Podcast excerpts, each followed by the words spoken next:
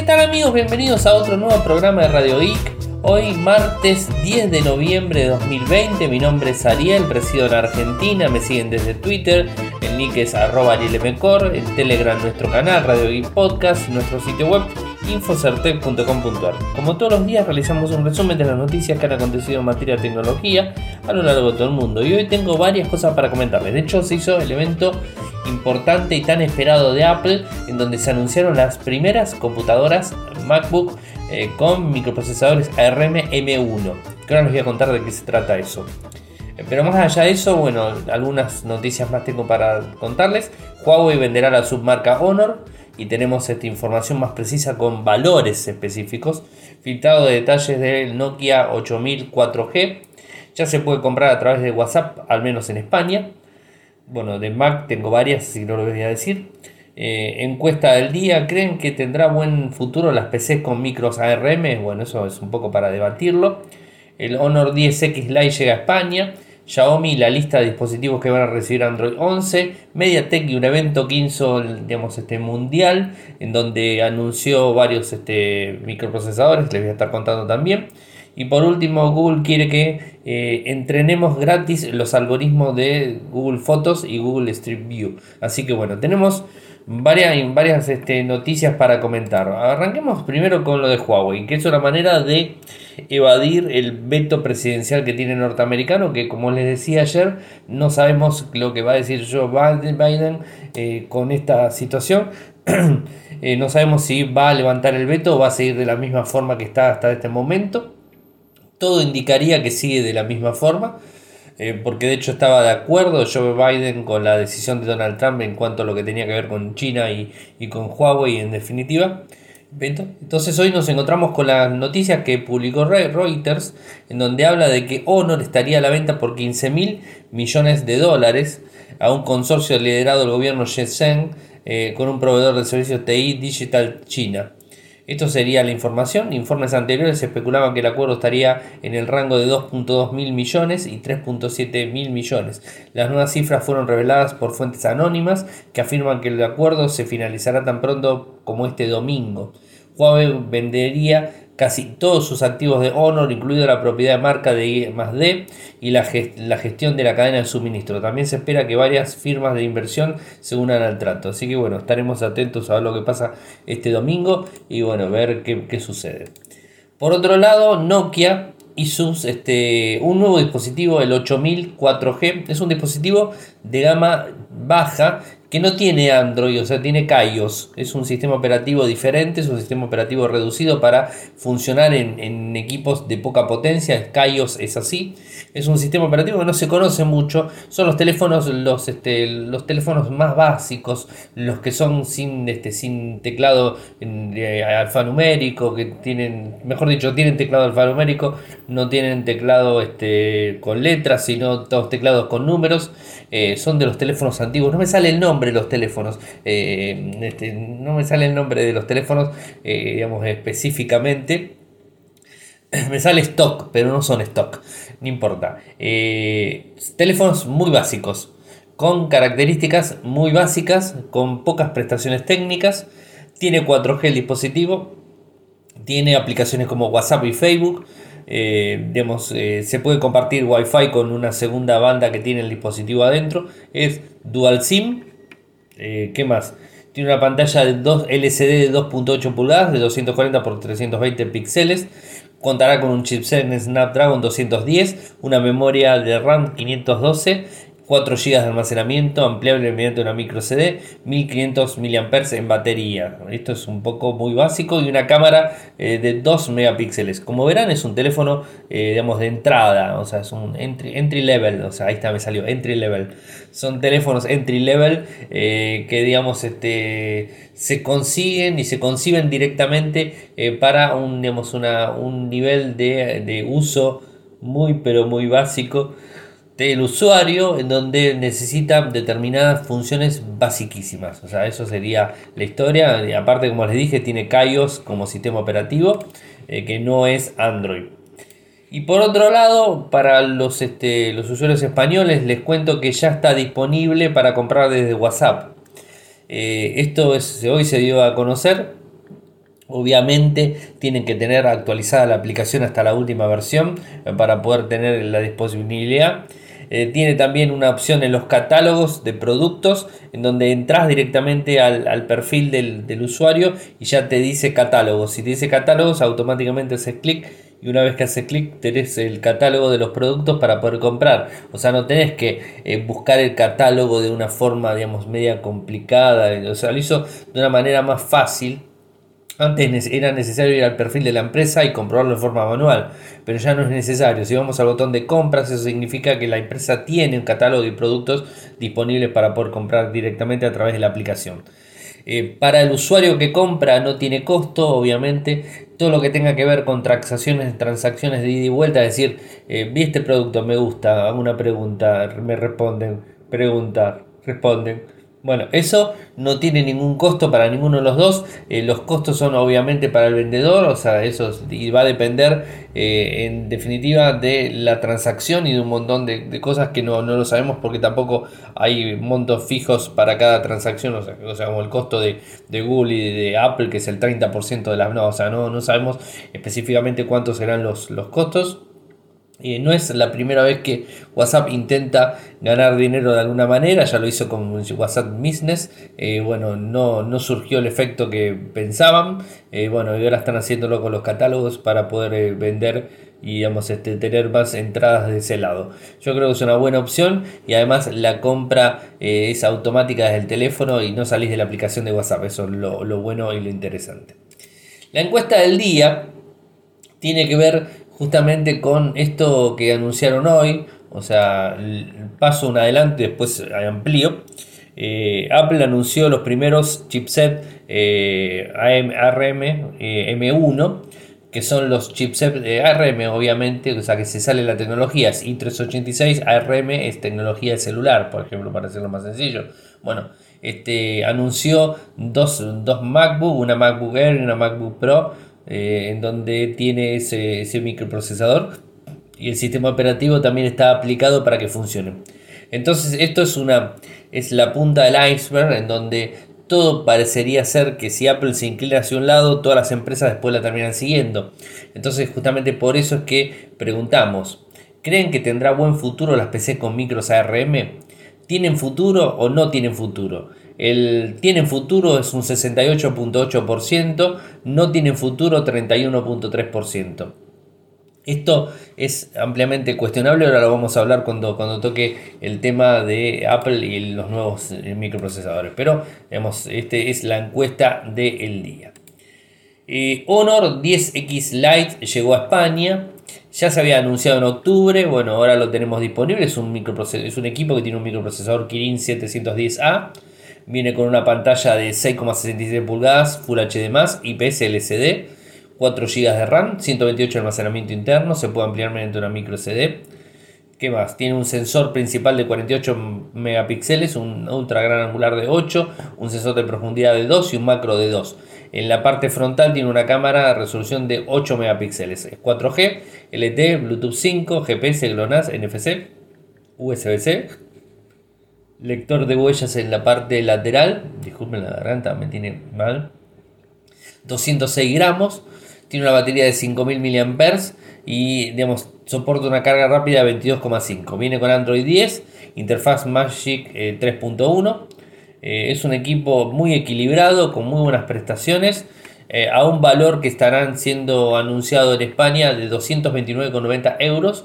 Esto va a estar en, tres, en tres colores eh, Midnight Black es eh, Emerald Green y Island Frost, o sea, serían los tres colores que se pueden este, eh, conocer hasta el momento.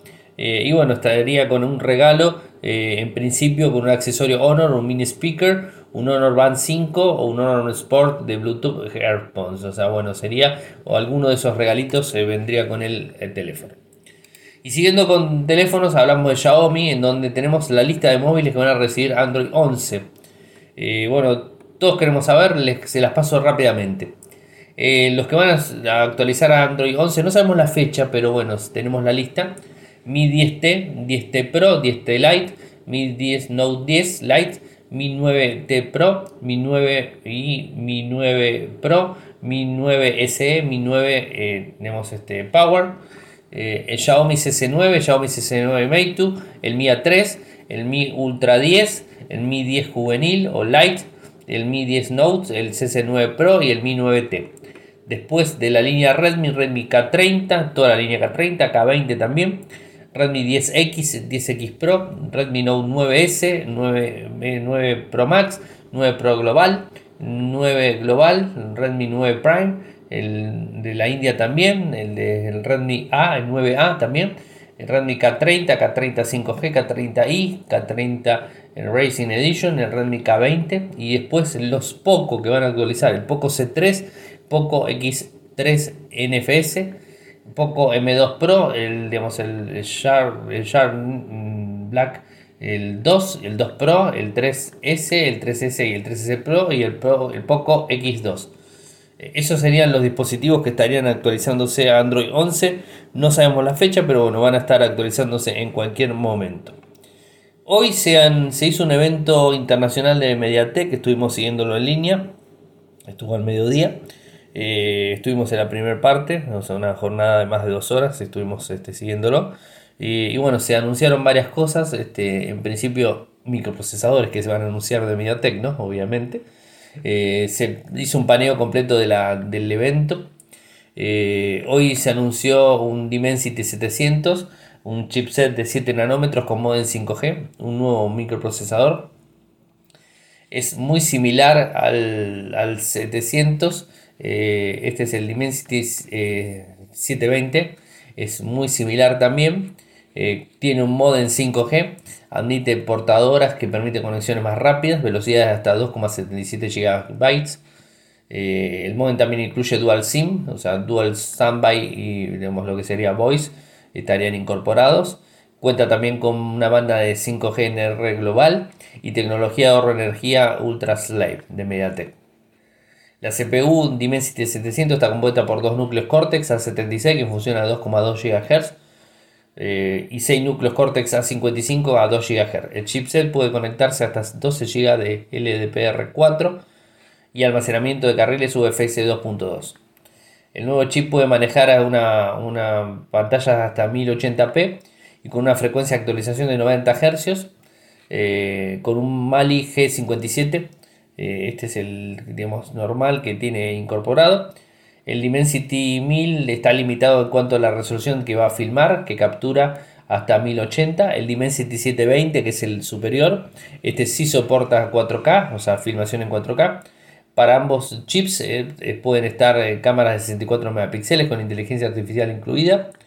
Bueno, puede manejar múltiples asistentes de voz, o sea, Google, Amazon, Alibaba, Baidu, Telset, o sea, sin ningún problema. También agrega eh, dos chipsets nuevos destinados a Chromebooks. Se habló bastante de Chromebooks. Me gustó esta parte porque ustedes saben que tengo una y soy bastante fanático de las Chromebooks. Eh, el MT8195 y el MT8192. El MT8195 es una opción más avanzada. Está fabricado en 6 nanómetros eh, de TSMC. Lo fabrica. Últimos núcleos de Cortex A78, además de 4 núcleos A55 también tiene un GPU Mali G57 de 5 núcleos y una APU con capacidad de 4 tops. Eh, se puede usar de reconocimiento de voz e imagen, activada directamente Dolby Vision, sonido envolvente, decodificación, compatibles y todo eso. El MT8192 se basa en un proceso anterior de 7 nanómetros, utiliza 4 núcleos A76 que tienen dos generaciones.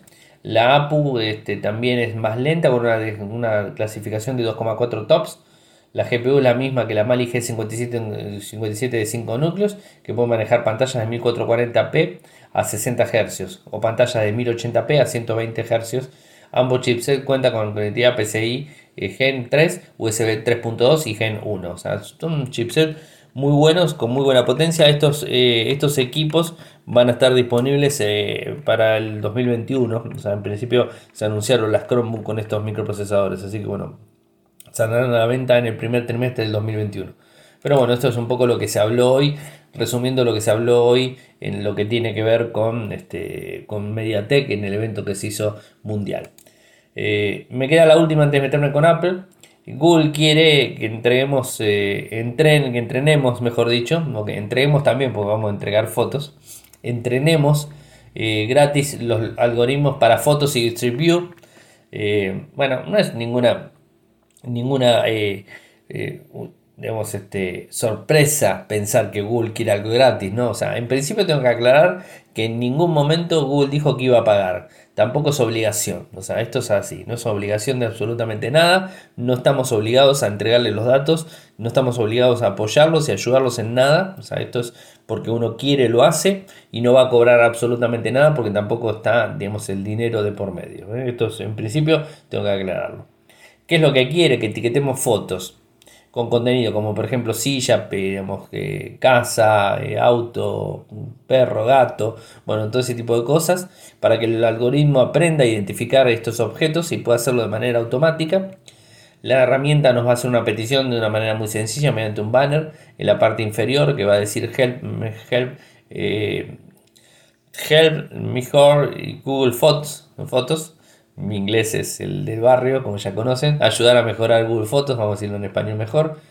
Si nos sentimos este, complacientes y queremos ayudarlos, nos va a mostrar diferentes imágenes de nuestra galería y saltará un cuadro de texto en la que tenemos que especificar las etiquetas que consideramos eh, pertinentes.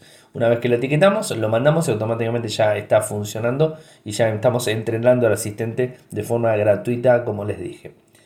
Eh, esto es un poco lo que tiene que ver con Google Fotos. Y con Google Maps lo que nos va a pedir es información más precisa de Google Street View.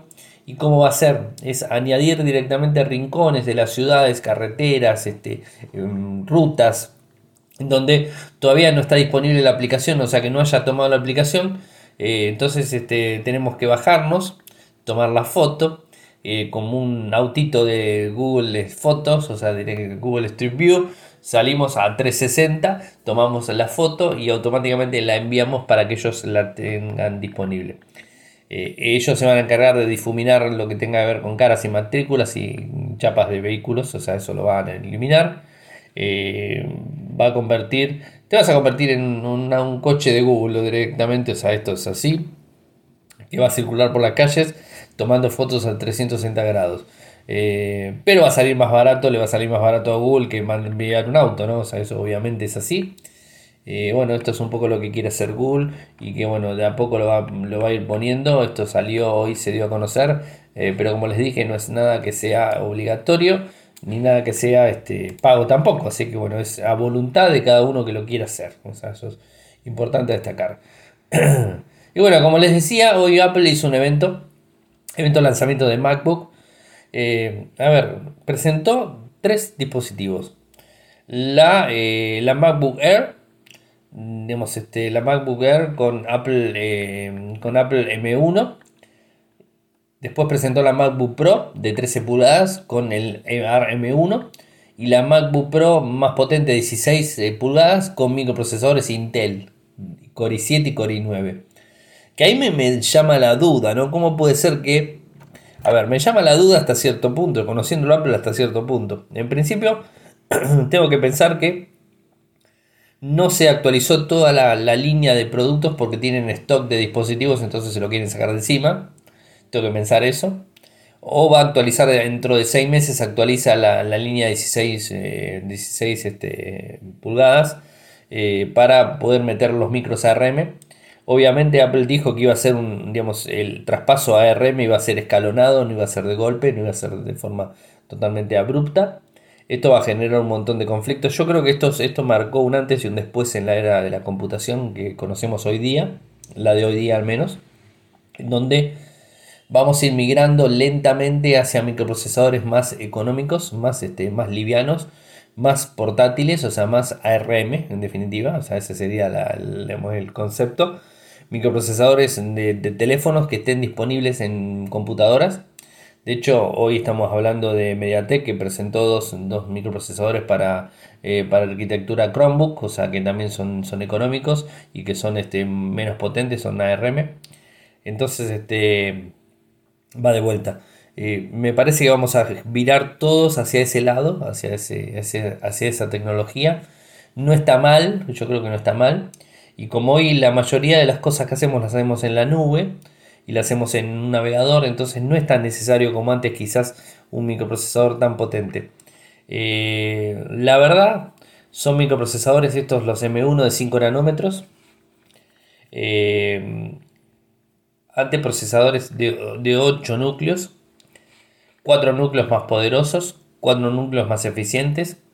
Se pueden manejar de forma directa, o sea, como se maneja un celular, la CPU va funcionando. GPU integrado de 8 núcleos también disponible. Eh, la primera que se presentó fue la MacBook Air de 13 pulgadas, que tildaron varios puntos importantes. Tiene un SSD, o sea, un disco de estado sólido dos veces más rápido, 15 horas de navegación por web, 18 horas de reproducción de video, nueva, nueva webcam, reconociendo facial y ajustes de blanco, pantalla retina, soportan hasta 16 GB las dos máquinas con AM1, ARM1, eh, dos telas de almacenamiento de estado sólido, identificación por toques eh, y un precio de 1100 dólares, este, más o menos este, la, arranca de ese, valor. ¿no? Esto sería lo, importante. La presentación estuvo basada en todo esto. Eh, también presentaron una Mac Mini, que es tres veces una GPU más, más potente. Tiene un GPU 6 veces más potente, salida HMI, Gigabyte Ethernet, 16 GB de almacenamiento hasta 2 TB de almacenamiento y su valor sería de 800 dólares. Eh, después la que presentó fue la MacBook Pro, eh, la de 13 pulgadas, no sé, obviamente, también con microprocesador el ARM. Mm, tiene barra táctil, 17 horas de navegación, 20 horas de reproducción de video, la batería más duradera en una Mac, dicen que es la batería que más dura en una Mac, 3 micrófonos de calidad de estudio, nueva webcam con la aplicación de Air, incluye ventilador, algo que me pareció raro, ¿por qué tiene ventilador esta? Y la Air no tiene ventilador, o sea, obviamente la Air tiene que ser más compacta, pero ¿por qué tiene ventilador esta? O sea, no, termino de entender eso, o sea, el motivo. porque la R está totalmente desprovista de, partes móviles. En cambio, la, la, MacBook Pro sí lo tiene. Eh, que ofrece un, digamos, un, seguramente va a ofrecer un, rendimiento más, más, eh, más equilibrado, más potente, eh, con un equilibrio más energético para poder manejar y, y reducir la energía. Este está alrededor de 1.400 dólares en adelante. ¿Qué diferencia entre una y otra? Bueno, parlantes más potentes, micrófono calidad estudio, la barra táctil, pantalla de 100 nits de brillo, 2 horas más de batería, ventilador interno, o sea, no hay gran diferencia entre la MacBook Air eh, y la MacBook Pro. Eh, creo que no hay diferencia, yo tranquilamente optaría por la MacBook Air, me parece que es la mejor opción, eh, por lo económico digo, ¿no? O sea, eso me parece lo más, este, lo más potable para pensarlo. como les dije, esta tecnología va a venir para quedarse y los microprocesadores de a poco van a ir virando, o sea, los equipos de PC Microsoft tiene, o sea, si me preguntan Windows 10 funciona en RM, no es lo mismo, funciona, es el Windows RT, 10 RT, que funciona en RM, pero tiene limitaciones de, de software. Lo que pasa que Apple lo que va a cambiar es todo el ecosistema de desarrollo, es decir, todas las aplicaciones que van a estar corriendo en Apple van a correr en una MacBook, van a correr en una MacBook Air, en una MacBook Pro, van a correr en un iPad, van a correr en un iPhone. Entonces esto, eso lo hace por todo su ecosistema. O sea, va digamos, a obligar de alguna manera a los desarrolladores a que desarrollen en plataformas para que se pueda correr en ARM. Eso es lo que va a obligar. Esa es la diferencia que tiene eh, con Intel y con lo que puede llegar a tener de Microsoft. En cambio, Microsoft no puede obligar a los desarrolladores eh, a, a, desarrollar en RM de a poco lo va, lo va a obligar porque Apple va a ser, es la punta de lanza, o sea, es la primera que está sacando esta tecnología y no, no, no quepamos ninguna duda que va a ser eh, este, un inicio de una escalada en donde vamos a ver que Microsoft va a sacar un sistema operativo Windows 10 para RM que va a ser compatible y va a tratar de hacerlo todo compatible con retrocompatibilidad con las aplicaciones, va a buscarle la vuelta a Microsoft para hacer que funcione y seguramente los desarrolladores van a empezar a pensar en RM como una plataforma más, más potable para, digamos, para sus desarrollos. Yo creo que por ese lado viene la historia y ahora lo que sí vemos es que una MacBook Air tiene la misma potencia que un teléfono Android. O sea, eso también lo vemos, ¿no? O sea, nos pusimos a pensar eso, ¿no? O sea, estamos hablando que un microprocesador un, de, un, de una computadora va a tener un micro, ARM, en donde lo, también lo tenemos en un Samsung, en un Note 20, que es el, uno de los más potentes que hay en el, en el mundo hoy día, eh, o el 875 que se va a venir, va a ser tan igual potente que una MacBook Air o una MacBook Pro. Eso también hay que pensarlo. O sea, un teléfono tiene las mismas características que una computadora, o sea, en definitiva, de lo que tiene que ver con microprocesadores. Em, yo qué sé. Eh, el M1 ayuda a la MacBook 13 a, compilar el código Xcode hasta 2,8 veces más rápido que el Intel Pro de 13 pulgadas convencional. También renderiza un título en 3D completo con el Final Cut eh, a 5,9 veces más rápido. Eh, mm, Apple hizo mucho hincapié en la velocidad de estos microprocesadores y lo comparaba con sus mismos productos, o sea, con los anteriores. Eh, Apple no, no, dijo directamente si hablaba de cuatro núcleos o dos núcleos o capacidades de GPU diferentes, pero bueno, de alguna manera las comparó. Eh, ¿Qué más? Eh, viene con un M1 como les dije, eso ya lo dije varias veces. No tiene ventilador, eso también lo dije. Estoy leyendo para no olvidarme nada.